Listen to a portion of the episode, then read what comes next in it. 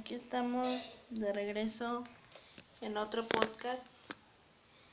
Siempre pensamos que la vida es como tú quieras que sea. Cuando se atraviesa por una muerte, por un duelo, por una persona que se nos murió, en este caso la muerte de una madre, la muerte de una madre, una enfermedad como lo es el cáncer, como lo es un divorcio. ¿Qué diferencias hay, ¿Y qué diferencias hay entre estas tres situaciones? Cuando tienes una discapacidad es permanente.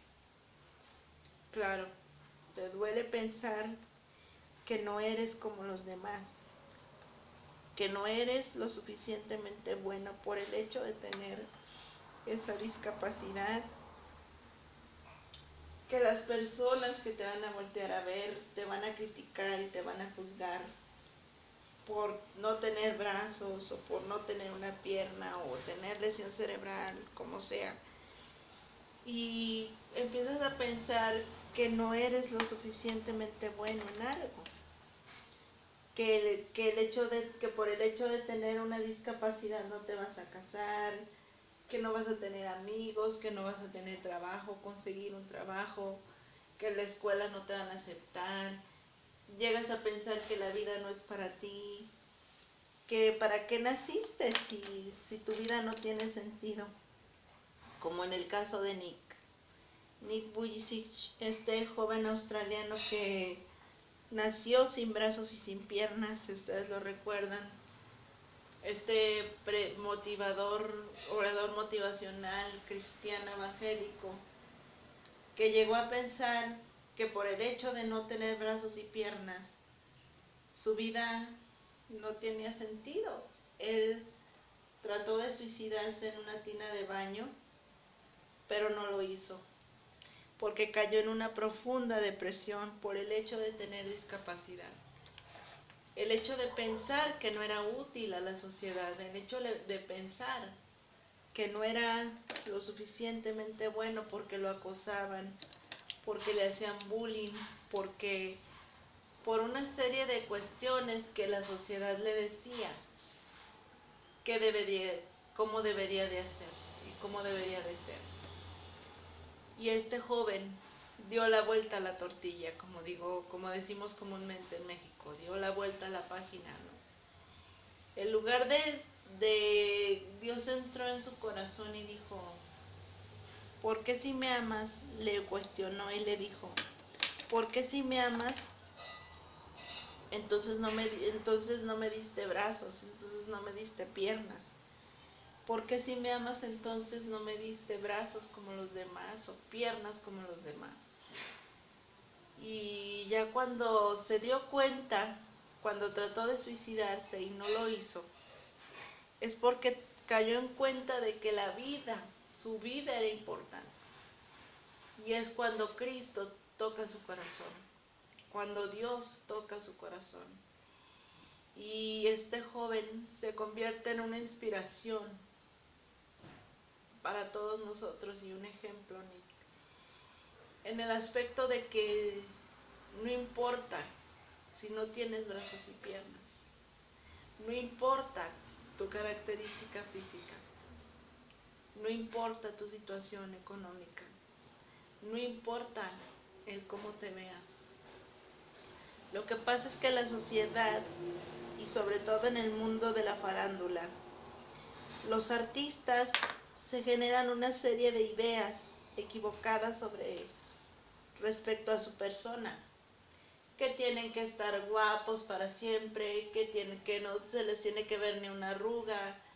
Escuchando a Luz María Cetina, con, platicando con Patricia Kelly en su programa Caminos con Luz, se los recomiendo ampliamente.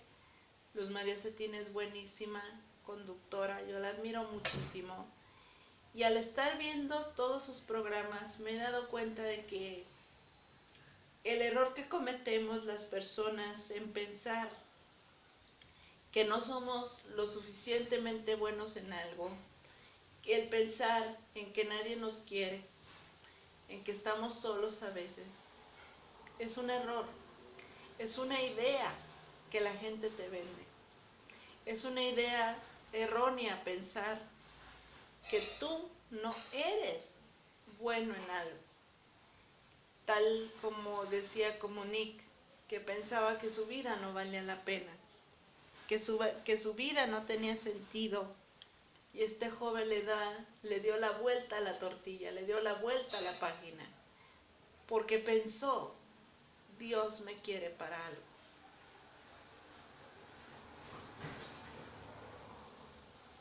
Cuando no puedas conseguir un milagro para ti mismo, dice Nick Bujicic, cuando no puedas conseguir un milagro para ti misma, tú puedes ser un milagro para las demás personas. Tú sé ese milagro. Tú no busques ser diferente a los demás, a como Dios ya te hizo. Tú no busques, no busquemos identidades falsas no, no pongamos perfiles falsos de, de una persona que no somos. Porque hay personas que tienen algo en su interior que no han resuelto. Por eso ponen perfiles falsos. Por eso ponen perfiles en los cuales no su identidad no es la propia. Voy a hacer una pausa, ahorita continuamos. Bueno, pues aquí estamos y les decía que después de toda esta, todas estas vivencias de cuando nací, todo eso, de, después de todo, de las, de que fui a la escuela, de que nací, que tuve muchas complicaciones, falta de oxígeno y demás, que en este momento estoy en una etapa donde me he analizado me he confrontado conmigo misma, me he visto en el espejo y veo a una mujer más fuerte, más capaz. ¿Por qué? Porque se ha, se ha comprometido con ella. Martirene se ha comprometido consigo misma. Se ha visto de lo que es capaz. Ha visto sus fortalezas, sus debilidades su fortaleza mental, su fortaleza moral, su fortaleza espiritual. O sea, ha tenido que pasar, Martirene ha tenido que pasar, he tenido que pasar por una serie de procesos dolorosos desde que nací. Pero también me han enseñado muchas cosas. También he vivido alegrías y muchas alegrías. Una pena compartida, dice una frase, es una pena dividida. Una alegría compartida más una alegría compartida es una alegría multiplicada. ¿Qué quiere decir? Que si tú decides ver la vida de manera justa, en la justa medida que la quieras ver, si tú decides ver la vida como un milagro, como un milagro porque eso es, porque es dado por Dios, cuando te das cuenta de que tu vida vale la pena, de que tu vida tiene sentido, de que Dios te hizo para una misión y te puso aquí para una misión, tú descubre cuál será. Yo no sabía qué iba a ser de mi vida al inicio. Cuando me pasan todas estas circunstancias, todas estas situaciones inesperadas, dolorosas, a las que me tengo que enfrentar y a, las que me tuve que enfrentar. Para mí fue un proceso difícil que he tenido que entender, que he tenido que comprender, que he tenido que superar, porque moralmente no es fácil tener fortaleza espiritual y tener no es fácil ser fuerte, pero me he enseñado me ha enseñado a ser fuerte, me ha enseñado a ser valiente, me ha enseñado a ser congruente, puesto que trabajo en estos medios de comunicación. Soy psicóloga, soy tanatóloga de profesión, soy programadora neurolingüística, soy neurolingüista, programadora neurolingüista, y tengo muchas especialidades, psicología gestal, psicología, psicología sistémica, breve sistémica. Tengo varios tipos de, de psicología, psicología formación humana y muchos diplomados que, que he tomado a lo largo del camino en línea. Entonces, toda esta transición, todos estos estudios no compensan la vivencia que tú tienes que, tener, que experimentar, porque ni todo el estudio, déjenme decirles, suple. La falta de una madre, suple la falta de, suple una discapacidad, suple lo que humanamente sentimos todos al, al faltarnos alguien, un miembro de nuestra familia, también otro tipo de duelo es que te corran de un trabajo, que ya no, que ya no tengas trabajo por esta cuestión del coronavirus, por ejemplo, que a todos nos está volteando de cabeza, que a todos está, que a todos nos ha puesto de cabeza, pero hay que enseñar a nuestra mente, hay que aquietar nuestra mente y decir, bueno, ¿qué de bueno Sí, es malo. Perdí mi trabajo a causa del coronavirus porque no dejan salir. Estoy confinada, estoy encerrada y ¿qué puedo hacer? A ver, ¿qué sí puedo hacer? No tengo trabajo por el coronavirus, ¿no? Entonces no tengo, la gente se queja, no tengo dinero, no, pero ¿para qué sirve? Este coronavirus nomás me atrasó. Sí, pero ok, hay de dos sopas. O quejarte, quejarte más de lo que ya está la situación difícil. Si ya está difícil la situación y tú le echas más leña al fuego, pues te vas a quejar. Y te va a crear en ti una paranoia de pensamientos tóxicos. Entonces, ¿qué puedes hacer? A ver, tengo no tengo trabajo, ya lo perdí. Ok, del coronavirus se ha vuelto mucha gente, cosa que me da mucha tristeza.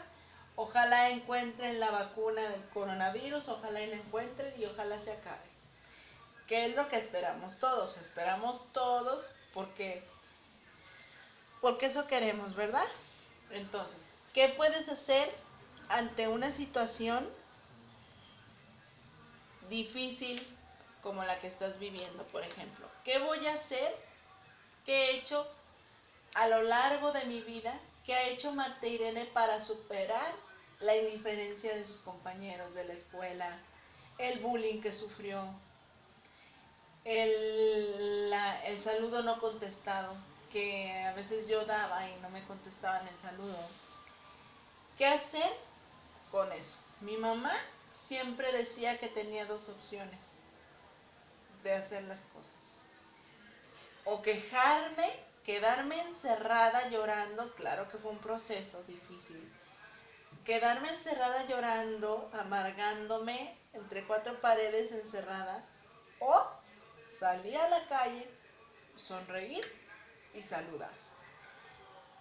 Fíjense que esto de sonreír y saludar es muy necesario y muy, muy vital. Porque la gente va a ver lo que tú quieres que la gente vea de ti. ¿Qué quieres que la gente vea de ti?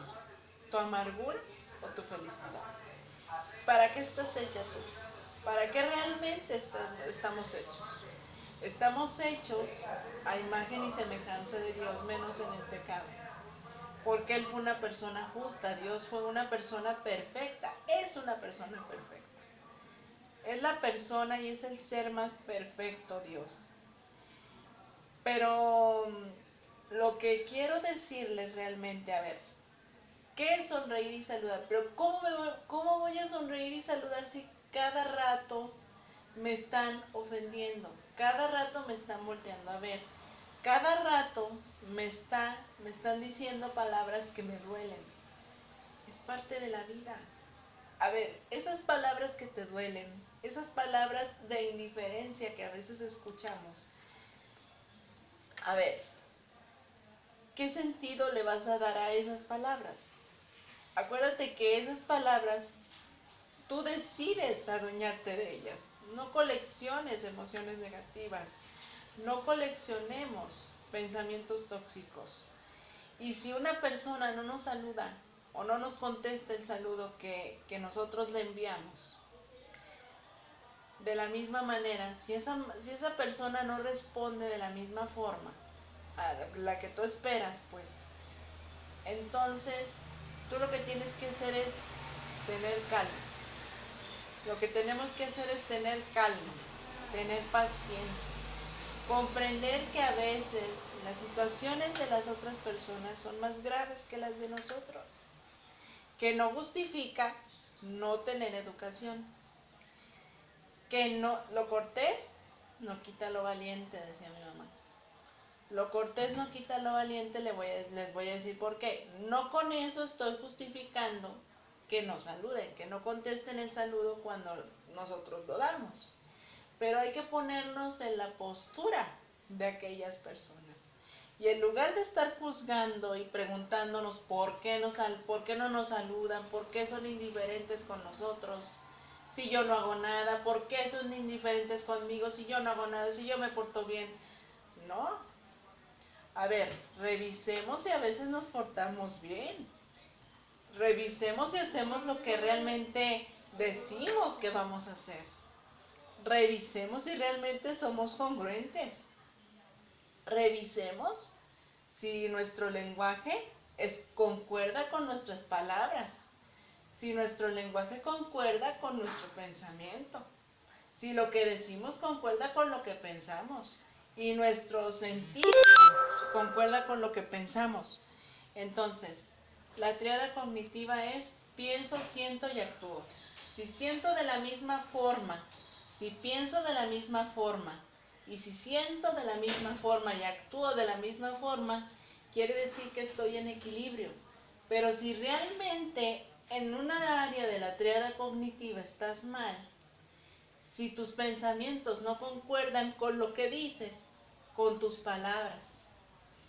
Por eso dice Miguel Ruiz, sé impecable con tus palabras en el libro Los Cuatro Acuerdos. ¿Qué quiere decir? Que lo que digas y lo que piensas y lo que sientes y lo que actúes y lo que hagas tiene que ir bajo una misma línea. Si tú dices creer en Dios, actúa como Dios quiere. Si tú dices amar a Dios, no pregones nomás amor a Dios. No lo pregones de dientes para afuera. Pregónalo con tus acciones. Refleja a Dios en tus acciones. Sé comprensiva. Sé amorosa. Sé dulce. Atrévete a ver en ti tus errores, porque no somos perfectos tú y yo no somos perfectos. Nuestro trabajo no nos hace. Ni nuestras profesiones no nos hacen. Somos personas en camino de crecimiento. Uno nunca deja de crecer. Uno nunca deja de aprender. El peor error de una persona es pensar que ya acabó su aprendizaje. Que ya acabó su aprendizaje. Jamás pensemos eso, jamás pensemos que acabó nuestro aprendizaje, porque en esta vida siempre se aprende, vivencialmente y teóricamente. No solamente a nivel escolar se aprende. Es muy fácil eso. Pero hay un aprendizaje de la vida que tenemos que experimentar todos los días. El vestirme yo sola, el que no se me, el que me acomode el pantalón yo sola. El vestirte tú sola es un proceso muy difícil para una persona con discapacidad, pero que la práctica en la marcha, sobre la marcha lo vas aprendiendo. El cocinar también. Cosas vivenciales, no cosas teóricas de la escuela, porque en eso no tengo problema, por eso yo aprendo tanto. Por eso no tengo problema por aprender. Las cosas se aprenden cuando se quieren y se están dispuestos. Y pon fecha determinada para tu aprendizaje. Mientras estemos en esta vida, siempre debemos de aprender. Nunca debemos de decir, ya lo sé todo. No, no lo sabemos todo. Hay cosas en las que no somos diestros. Hay cosas en las que no somos expertos, pero la expertise se adquiere con la práctica. Y cuando yo ahora que estoy experimentando, vivenciando el estar sin mi mamá y sin la panchis, me estoy viviendo una etapa donde, ok, ellas se murieron, pero yo no. Y el tenerlo que aceptar, el tenerlo que asimilar, no es fácil. El estar asimilando que tengo que estar más delgada, he modificado mis hábitos de, alimentación por mí misma, por mi salud, porque yo quiero estar bien, porque yo voy a estar bien, para mí, para mi cuerpo. Primeramente para mí, porque yo soy la persona más importante de mi vida. Porque, porque cuando tú te das cariño, tú te autorregalas, tú te autosanas, tú te, tú te centras en ti y en Dios. Con la ayuda de Dios se puede todo. Pero Dios no puede todo sin tu ayuda.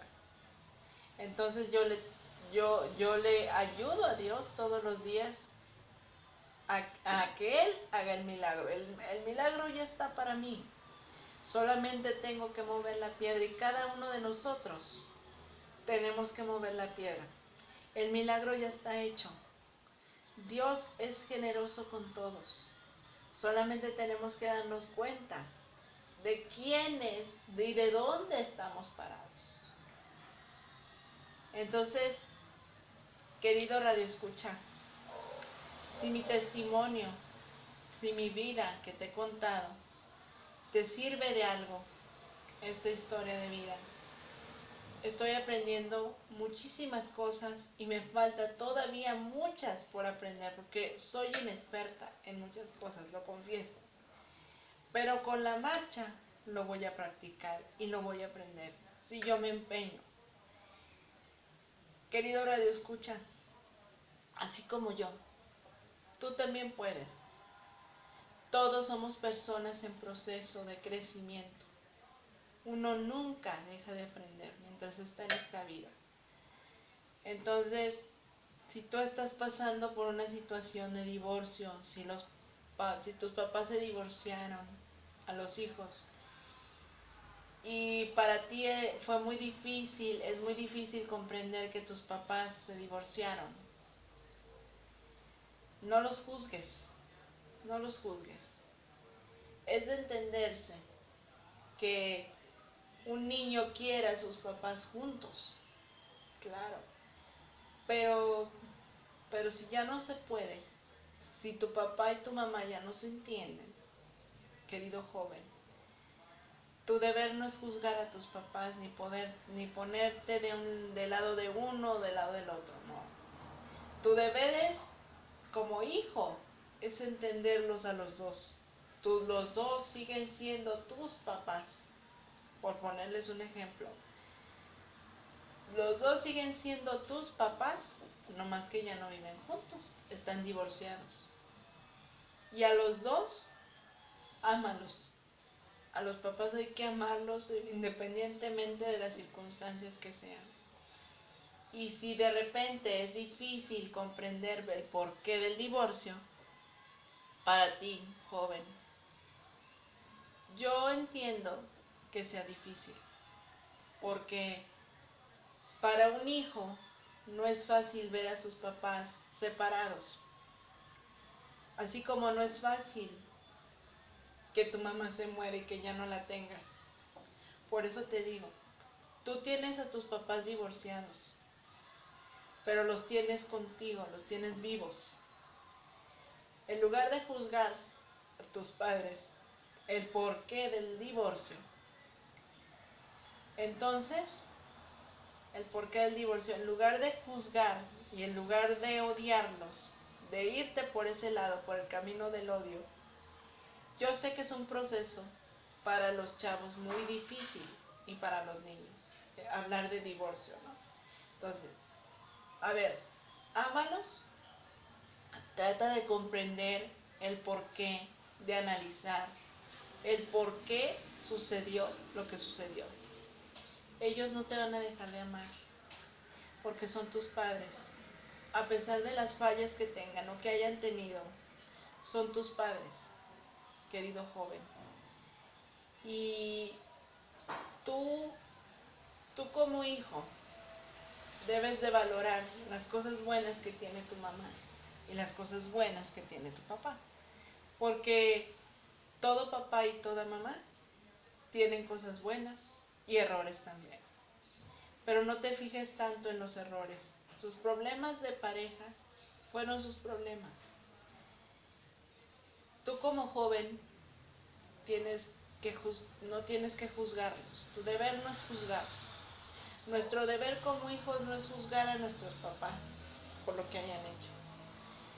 Nuestro deber como hijos es amarlos amarlos, entenderlos y aunque sea difícil las situaciones, reconocer que a veces mm, que a veces no estás de acuerdo con sus ideas, con las ideas de tu papá o con las ideas de tu mamá. Pero, pero trata de entenderlos y trata de amarlos, porque ellos te aman con todo su corazón. Si algo es seguro, es que tus papás están porque Dios te los dio. Dios te los Dios, Dios te los confiere. Dios te los confirió como padres. Igual que tú, a ti te confirió como hijo para ellos. Así es que no juzgues a tus padres, por poner un ejemplo. No juzguen a los padres porque se divorciaron. Ámenlos, traten de entender las razones. Además, tus papás siguen siendo tus papás. El hecho de que ya no se lleven bien como matrimonio, como pareja, no quiere decir que, que no sean tus papás, que ya se rompió el vínculo de padre-hijo, de madre-hija. No, no se rompió el vínculo, solamente que ya no están juntos. Y tú tienes que asimilar como hijo el hecho de que ya no estén juntos papás. Como en mi caso, he tenido que asimilar que mi mamá ya no está. Que mi mamá está en el cielo y que la Panchis está en el cielo y que ya no la tengo físicamente. Ahora, ¿qué sí puedo hacer? Es una las etapas del duelo de las que hablaba Elizabeth Kuller Rose, esta tanatóloga, que su libro se llama La Rueda de la Vida, todos pasamos por esas cinco etapas. Negocios, negación. No, no puede ser, no puede ser, no puede ser, no puede ser. Que esté pasando, no lo puedo creer, pero no es cierto, si yo la vi bien, no, no, no, no, no, no, no lo puedo creer. Esa es la negación. El coraje. ¿Por qué te la llevaste? ¿Por qué si yo la necesitaba? ¿Por qué si yo la necesitaba, que no te das cuenta que yo la necesito, que tengo una discapacidad y no puedo sin ella. Eso es coraje. negación, coraje, negociación. A ver, ¿qué puedo hacer ante esta situación? ¿Qué puedo hacer ya ahorita que mi mamá no está? Bueno, puedo puedo acercarme a Dios, puedo leer, puedo sacar mi tristeza, porque también se vale, sacar mi tristeza, sacar mi coraje, sacar todas las emociones negativas y posteriormente adquirir paz. Poco a poco, el ir aceptando que, mi mamá no está, ir viviendo cada situación. Ok, el acercarme a Dios, leer la Biblia, empezar a hacer, vivir nuestro duelo, como les digo, sacar lo que tenemos que sacar, llorar lo que tengamos que llorar, enojarnos lo que tengamos que enojarnos, se vale, porque es un error cuando pasas por un duelo, es un error que te digan, es que no te debes de enojar, oye, pero ¿por qué? Si era tu mamá la que se murió, era, era un ser importante en tu vida, no se murió un perrito. Si por un perrito nos duele mucho, Ahora cuanto más una mamá. Entonces, ¿por qué no vas a llorar? Es un error que la gente diga, es que no llores, es que, es que lo tienes que superar. Sí, es que échale ganas, basta de decir esa palabra, échale ganas más de, la que de las que de las que les estoy, le estoy echando. Todavía me dices, échale ganas, todavía me dices más. Yo digo que la gente no lo dice de mala manera, sino que es un error decir esa palabra, o sea, eso es incorrecto. ¿Por qué? Porque la persona está dando lo mejor que puede. Tenemos que comprender y no ponernos como, como la saberlo todo de, échale ganas, ya va a pasar. Va a pasar cuando tenga que pasar, cuando haya cumplido las cinco etapas del duelo, cuando las haya pasado. Y claro, va a dar coraje, va a dar rabia, vas a llorar lo que tengas que llorar. Y vas a sufrir. Y va a haber días duros. Si no creen que porque les hablo así calmada ahorita, no quiere decir que no he tenido mis, mis días. A veces he sentido y a veces he llorado. Y lo digo así abiertamente. He llorado. Me ha calado. No, pero ¿qué sí puedo hacer? A ver, la negociación. A ver, llora lo que tengas que llorar sácalo. A ver, ahora, ¿qué puedes hacer? Como le digo, una vez ya tranquilizado el asunto, una vez que ya se sacó la emoción, una vez que ya te tranquilizaste, ¿qué vas a hacer? A ver, puedes leer, puedes rezar un rosario, puedes hablar con Dios, ir a la oración, verte en el Santísimo, ahora que tienen todos estos aparatos de, moda que la gente ve en internet, pues si, si estás pasando por un duelo, acércate a Dios. Ve cosas que te, que te, que te hagan sentir bien. Haz actividades diferentes. Que tu cabeza no se llene de lo mismo. Porque eso te va contaminando a ti tu mente. Entonces, ¿qué puedes hacer?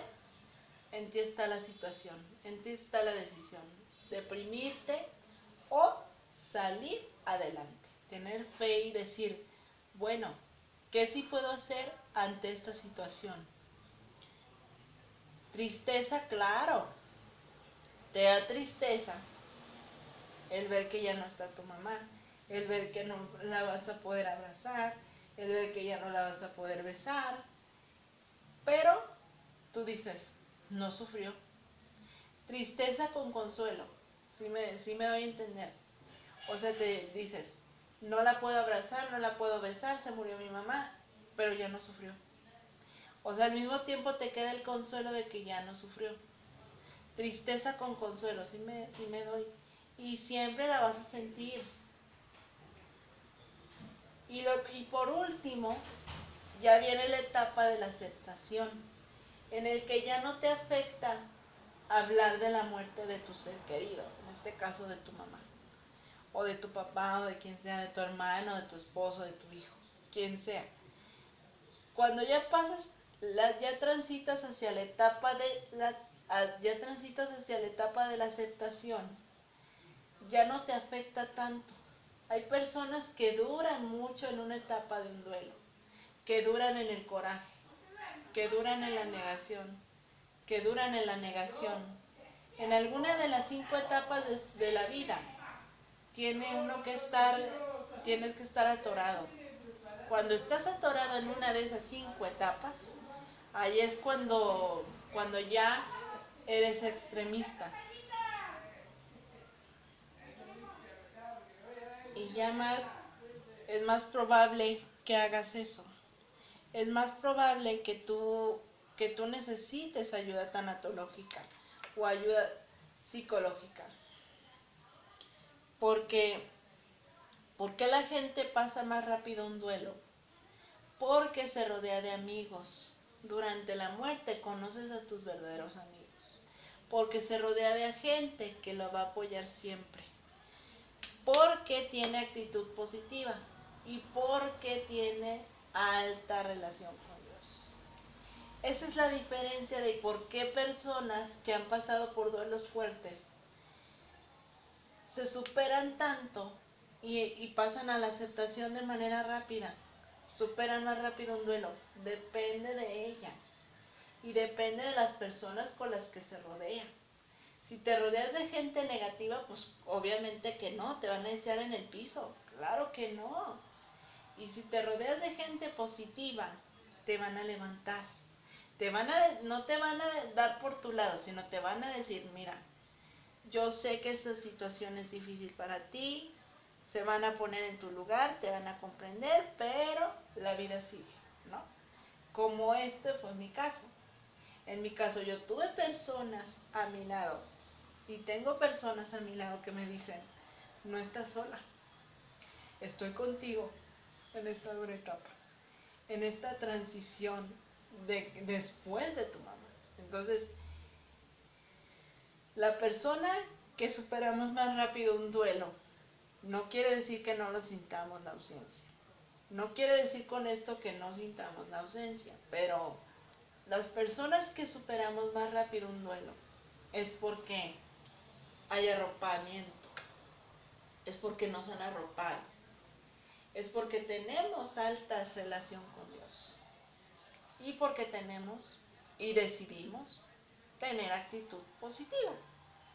Claro que con esto, como les digo, no quiere decir que no sintamos la ausencia de nuestro ser querido, no. Claro, y depende de nosotros también. Depende de nosotros cuánto empeño le pongamos a superar el duelo.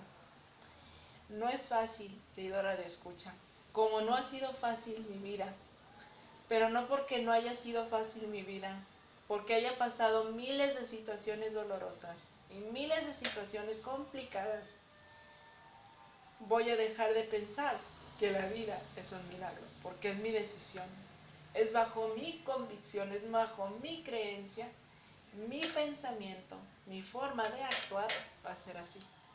La vida es un milagro porque Dios es el creador de esa vida. Espero que les haya gustado. Nos vemos en otro podcast. Bye. Bueno, pues aquí estamos y les decía que después de toda esta, todas estas vivencias de cuando nací, todo eso, de, después de todo, de las, de que fui a la escuela, de que nací, que tuve muchas complicaciones, falta de oxígeno y demás, que en este momento estoy en una etapa donde me he analizado, me he confrontado conmigo misma, me he visto en el espejo y veo a una mujer más fuerte, más capaz. ¿Por qué? Porque se ha, se ha comprometido con ella. Martirene se ha comprometido consigo misma. Se ha visto de lo que es capaz. Ha visto sus fortalezas, sus debilidades, su fortaleza mental, su fortaleza moral, su fortaleza espiritual. O sea, ha tenido que pasar, Martirene ha tenido que pasar, he tenido que pasar por una serie de procesos dolorosos desde que nací. Pero también me han enseñado muchas cosas. También he vivido alegrías y muchas alegrías. Una pena compartida, dice una frase, es una pena dividida. Una alegría compartida más una alegría compartida es una alegría multiplicada. ¿Qué quiere decir?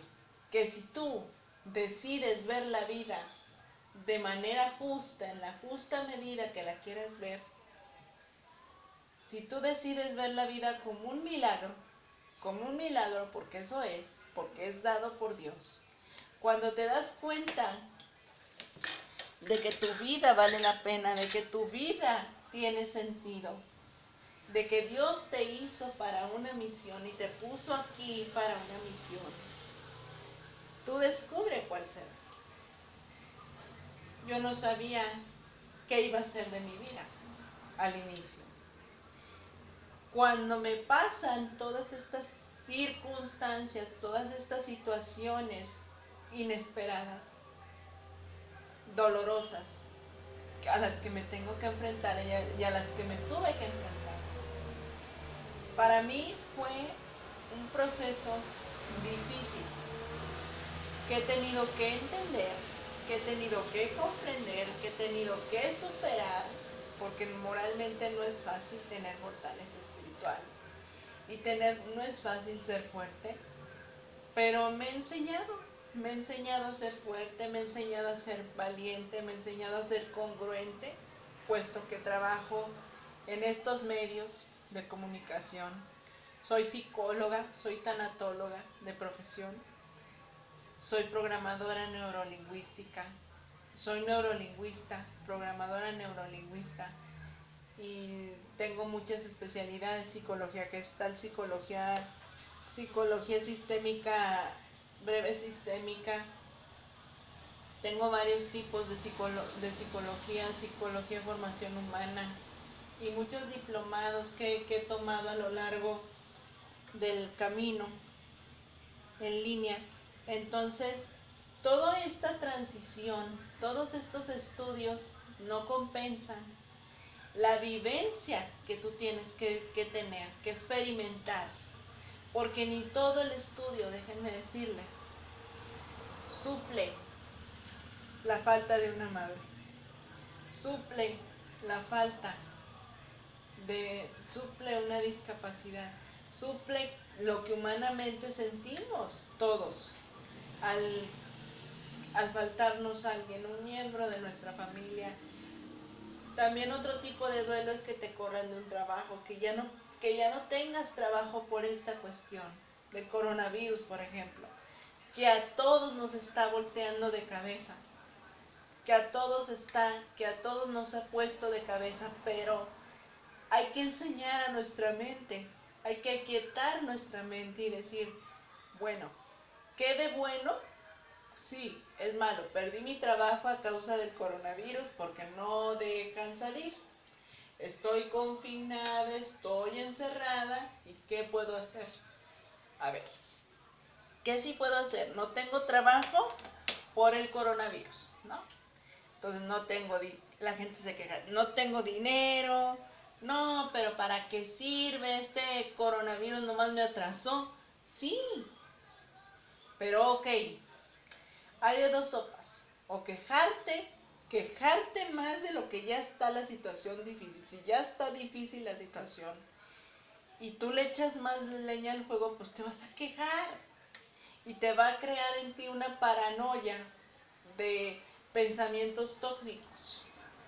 Entonces, ¿qué puedes hacer? A ver, tengo no tengo trabajo, ya lo perdí. Ok, del coronavirus se ha vuelto mucha gente, cosa que me da mucha tristeza.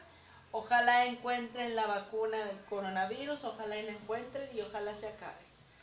¿Qué es lo que esperamos todos? Esperamos todos porque, porque eso queremos, ¿verdad? Entonces, ¿qué puedes hacer ante una situación difícil como la que estás viviendo, por ejemplo? ¿Qué voy a hacer? ¿Qué he hecho a lo largo de mi vida ¿Qué ha hecho Marta Irene para superar la indiferencia de sus compañeros de la escuela, el bullying que sufrió, el, el saludo no contestado, que a veces yo daba y no me contestaban el saludo? ¿Qué hacer con eso? Mi mamá siempre decía que tenía dos opciones de hacer las cosas. O quejarme Quedarme encerrada llorando, claro que fue un proceso difícil. Quedarme encerrada llorando, amargándome entre cuatro paredes encerrada, o salir a la calle, sonreír y saludar. Fíjense que esto de sonreír y saludar es muy necesario muy, muy vital.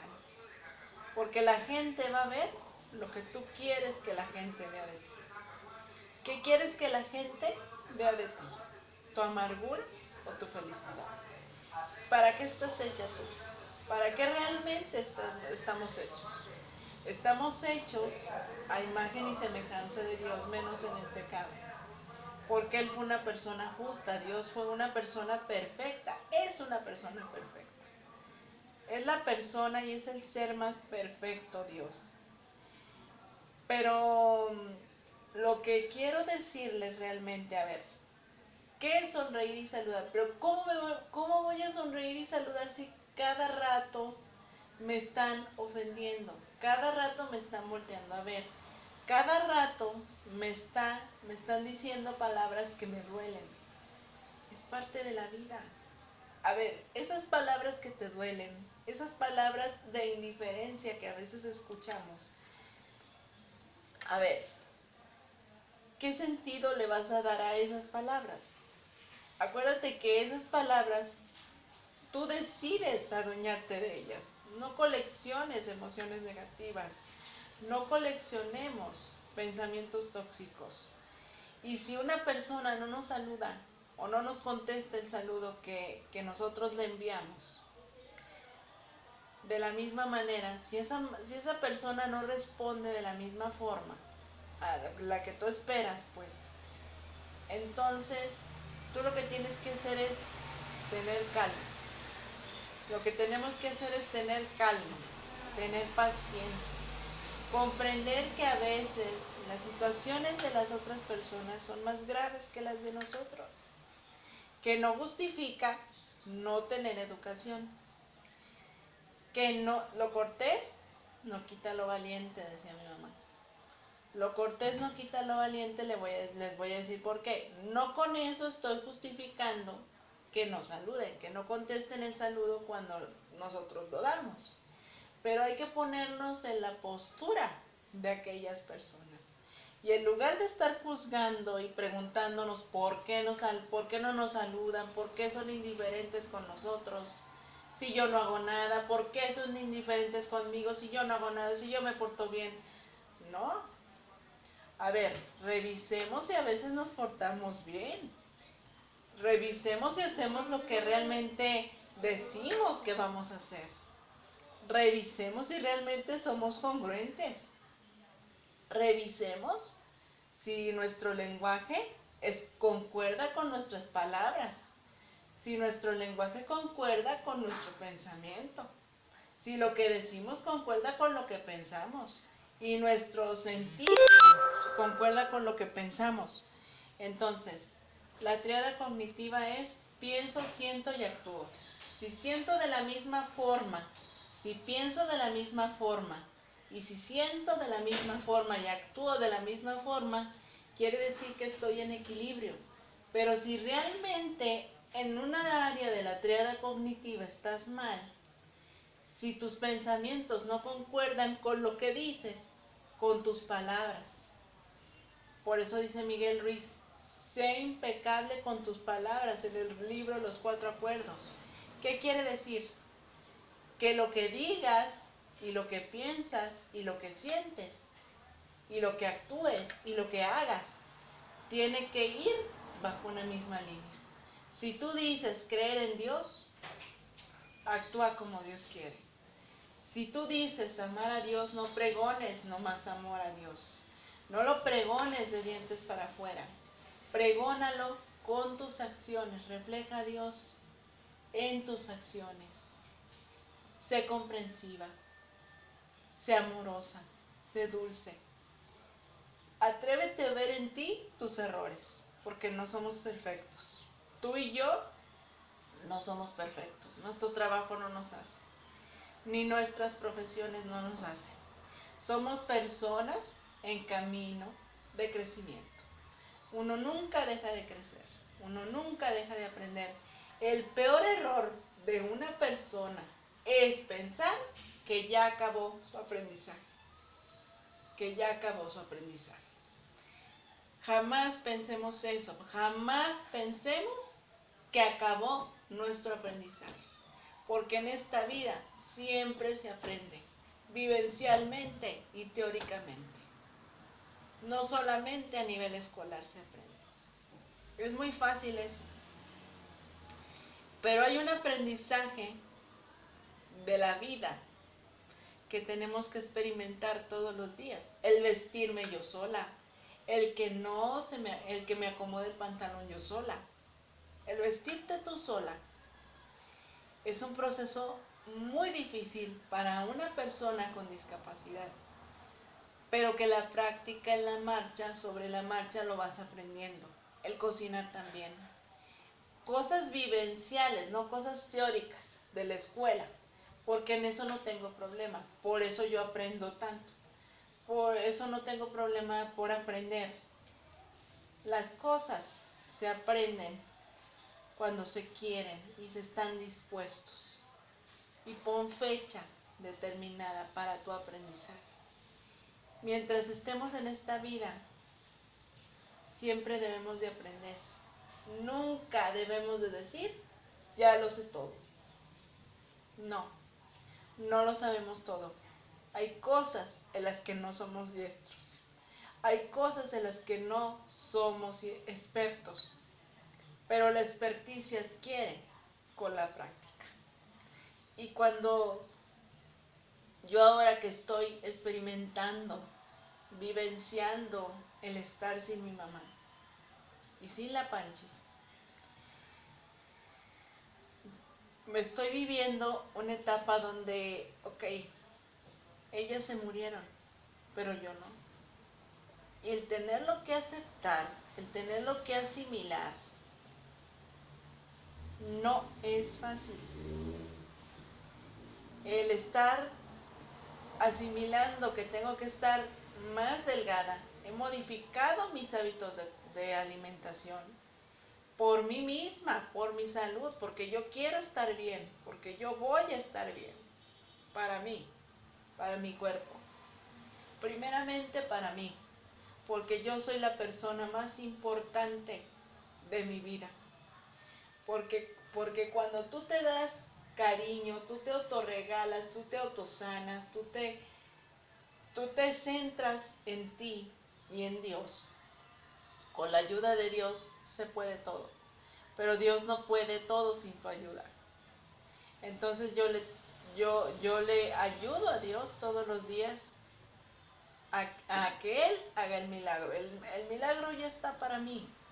Solamente tengo que mover la piedra y cada uno de nosotros tenemos que mover la piedra. El milagro ya está hecho. Dios es generoso con todos. Solamente tenemos que darnos cuenta de quién es y de dónde estamos parados. Entonces, querido Radio Escucha, si mi testimonio, si mi vida que te he contado, te sirve de algo, esta historia de vida, estoy aprendiendo muchísimas cosas y me falta todavía muchas por aprender porque soy inexperta en muchas cosas, lo confieso. Pero con la marcha lo voy a practicar y lo voy a aprender si yo me empeño. Querido Radio Escucha, así como yo, tú también puedes. Todos somos personas en proceso de crecimiento. Uno nunca deja de aprender mientras está en esta vida. Entonces, si tú estás pasando por una situación de divorcio, si, tus papás se divorciaron a los hijos, y para ti eh, fue muy difícil, es muy difícil comprender que tus papás se divorciaron. No los juzgues, no los juzgues. Es de entenderse que un niño quiere a sus papás juntos, claro. Pero, pero si ya no se puede, si tu papá y tu mamá ya no se entienden, querido joven, tu deber no es juzgar a tus papás ni poder ni ponerte de un del lado de uno o del lado del otro, no. Tu deber es como hijo es entenderlos a los dos. Tú, los dos siguen siendo tus papás, por ponerles un ejemplo. Los dos siguen siendo tus papás, nomás que ya no viven juntos, están divorciados. Y a los dos, ámalos a los papás hay que amarlos independientemente de las circunstancias que sean. Y si de repente es difícil comprender el porqué del divorcio, para ti, joven, yo entiendo que sea difícil, porque para un hijo no es fácil ver a sus papás separados. Así como no es fácil que tu mamá se muere y que ya no la tengas. Por eso te digo, tú tienes a tus papás divorciados, pero los tienes contigo, los tienes vivos. En lugar de juzgar a tus padres el porqué del divorcio, entonces, el porqué del divorcio, en lugar de juzgar y en lugar de odiarlos, de irte por ese lado, por el camino del odio, yo sé que es un proceso para los chavos muy difícil y para los niños, eh, hablar de divorcio, ¿no? Entonces, a ver, ámalos, trata de comprender el porqué, de analizar el por qué sucedió lo que sucedió. Ellos no te van a dejar de amar, porque son tus padres. A pesar de las fallas que tengan o que hayan tenido, son tus padres, querido joven. Y tú, tú como hijo, debes de valorar las cosas buenas que tiene tu mamá y las cosas buenas que tiene tu papá. Porque todo papá y toda mamá tienen cosas buenas y errores también. Pero no te fijes tanto en los errores. Sus problemas de pareja fueron sus problemas. Tú como joven tienes que no tienes que juzgarlos. Tu deber no es juzgar. Nuestro deber como hijos no es juzgar a nuestros papás por lo que hayan hecho. Nuestro deber como hijos es amarlos amarlos, entenderlos y aunque sea difícil las situaciones, reconocer que a veces mm, que a veces no estás de acuerdo con sus ideas, con las ideas de tu papá o con las ideas de tu mamá. Pero, pero trata de entenderlos y trata de amarlos, porque ellos te aman con todo su corazón. Si algo es seguro, es que tus papás están porque Dios te los dio. Dios te los Dios, Dios te los confiere. Dios te los confirió como padres. Igual que tú, a ti te confirió como hijo para ellos. Así es que no juzgues a tus padres, por poner un ejemplo.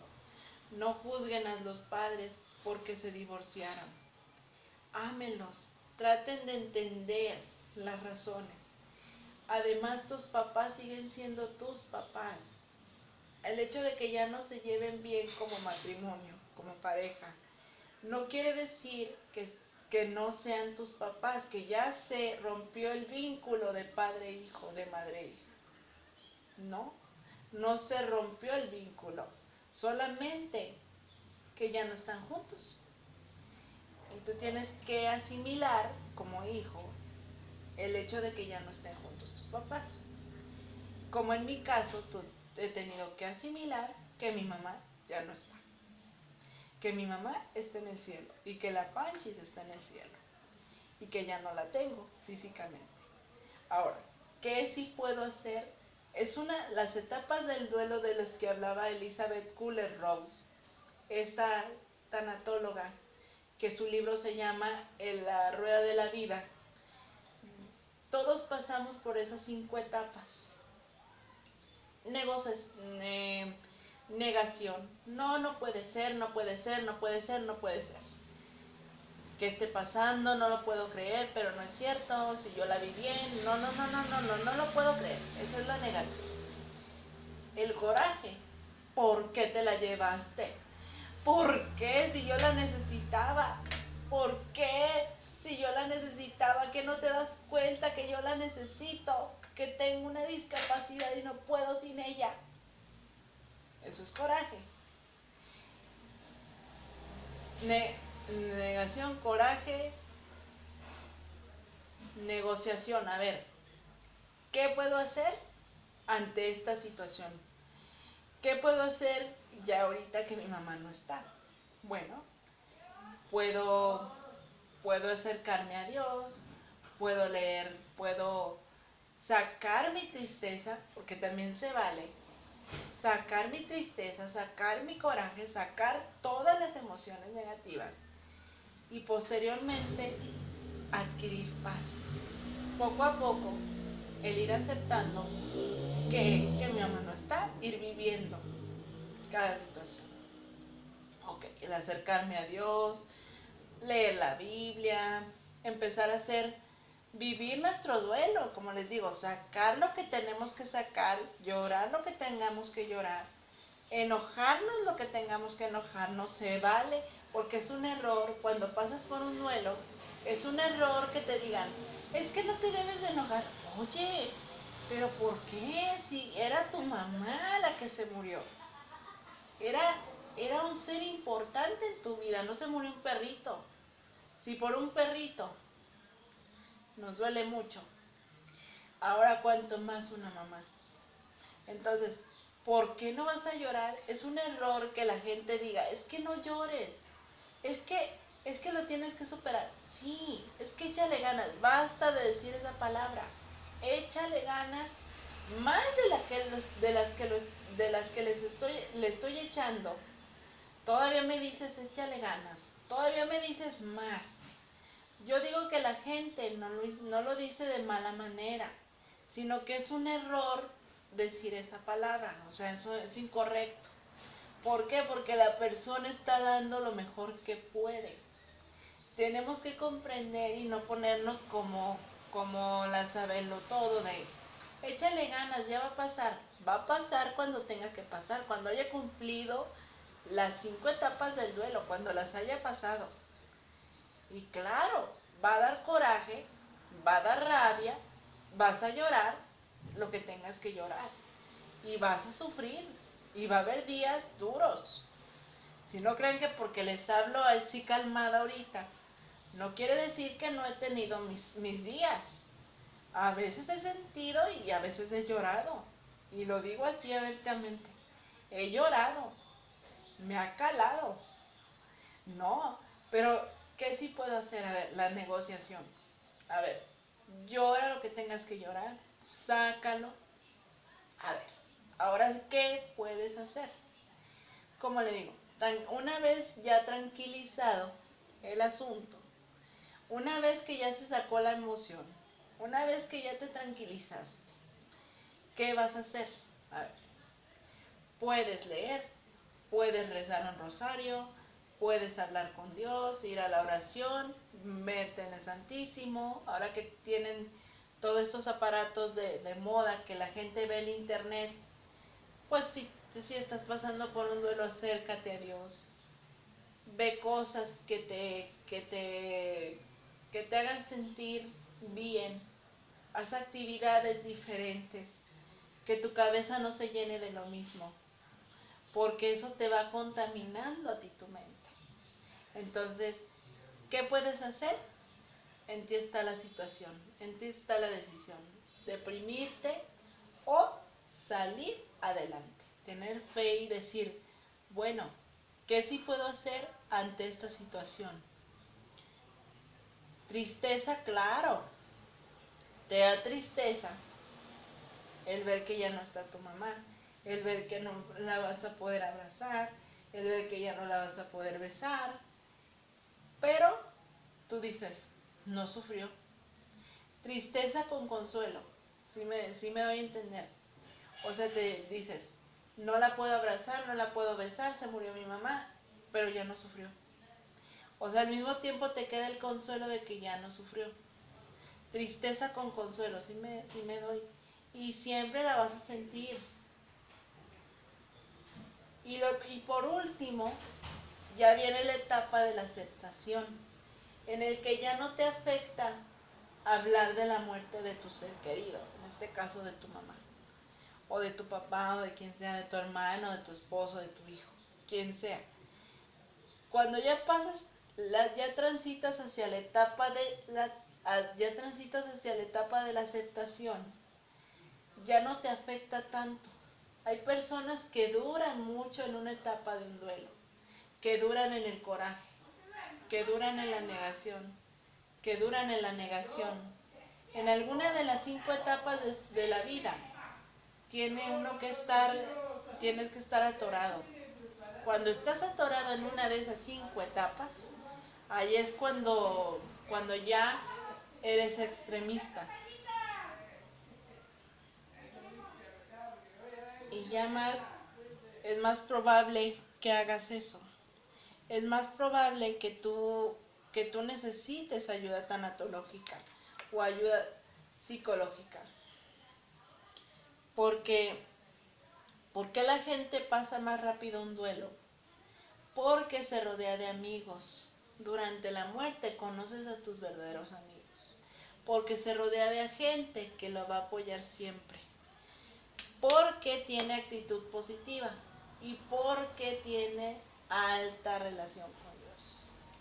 Esa es la diferencia de por qué personas que han pasado por duelos fuertes se superan tanto y, pasan a la aceptación de manera rápida, superan más rápido un duelo, depende de ellas y depende de las personas con las que se rodea. Si te rodeas de gente negativa, pues obviamente que no, te van a echar en el piso, claro que no. Si te rodeas de gente positiva, te van a levantar. Te van a, no te van a dar por tu lado, sino te van a decir, mira, yo sé que esa situación es difícil para ti, se van a poner en tu lugar, te van a comprender, pero la vida sigue, ¿no? Como este fue mi caso. En mi caso, yo tuve personas a mi lado y tengo personas a mi lado que me dicen, no estás sola, estoy contigo en esta dura etapa, en esta transición de, después de tu mamá. Entonces, la persona que superamos más rápido un duelo, no quiere decir que no lo sintamos la ausencia.